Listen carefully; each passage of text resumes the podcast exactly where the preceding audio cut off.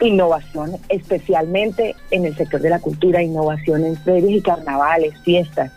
De eso se trata. Si queremos saber cómo se hace, pues toca inscribirse y participar del tercer encuentro internacional de carnavales del Caribe. Bien, este evento se va a desarrollar eh, 28 y 29 de, de, septiembre, o sea, ya esta semana, eh, prácticamente pasado mañana.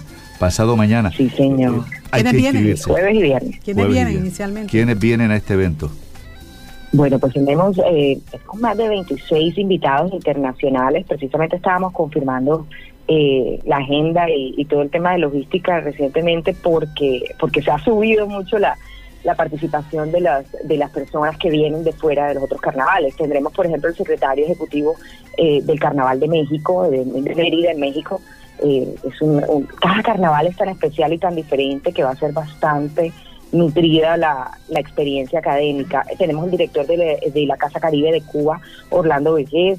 Tenemos a, a de León de República Dominicana, que este proyecto Puro Carnaval de Santiago de los Caballeros es también hermoso a Eduardo Sablas Murra, eh, que es del municipio de La Ceiba, es director y asesor del gobierno de la, de la Ceiba.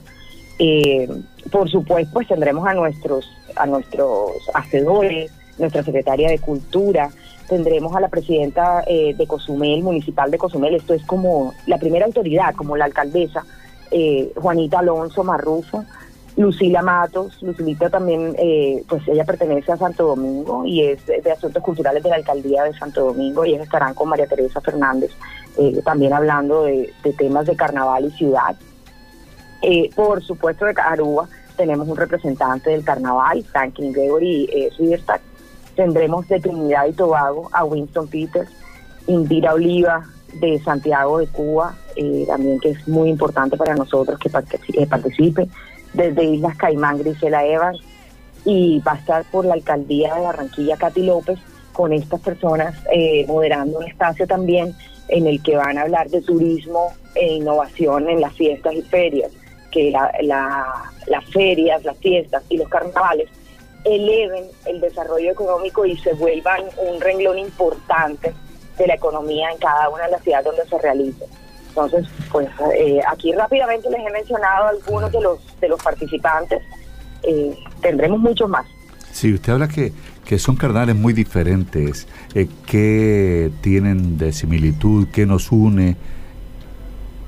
Bueno, pues nos une el, el propósito del carnaval, que es eh, la, generar la, espacios de circulación, de visibilización para los grupos y los hacedores eh, nos une la alegría, nos une el, el, desborde sano y con buena intención y, y, nos hace diferentes que algunos se enfocan en la oralidad, otros solo en la danza, otros solo en la música eh, y el nuestro tiene todo.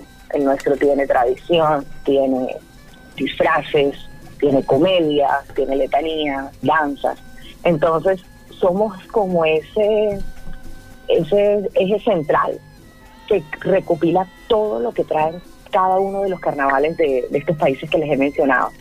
Va a ser algo bien diverso y especial, pero muy enfocado en lo académico, como en el aprendizaje, en que sobre todo, pues mi primer propósito es fortalecer nuestra red aquí eh, en nuestra red de carnaval interna, pero también extenderlo a la red de carnavales del Caribe para que haya más espacios de visibilización para nuestros grupos y, y mejores oportunidades de negocios para los emprendedores y demás.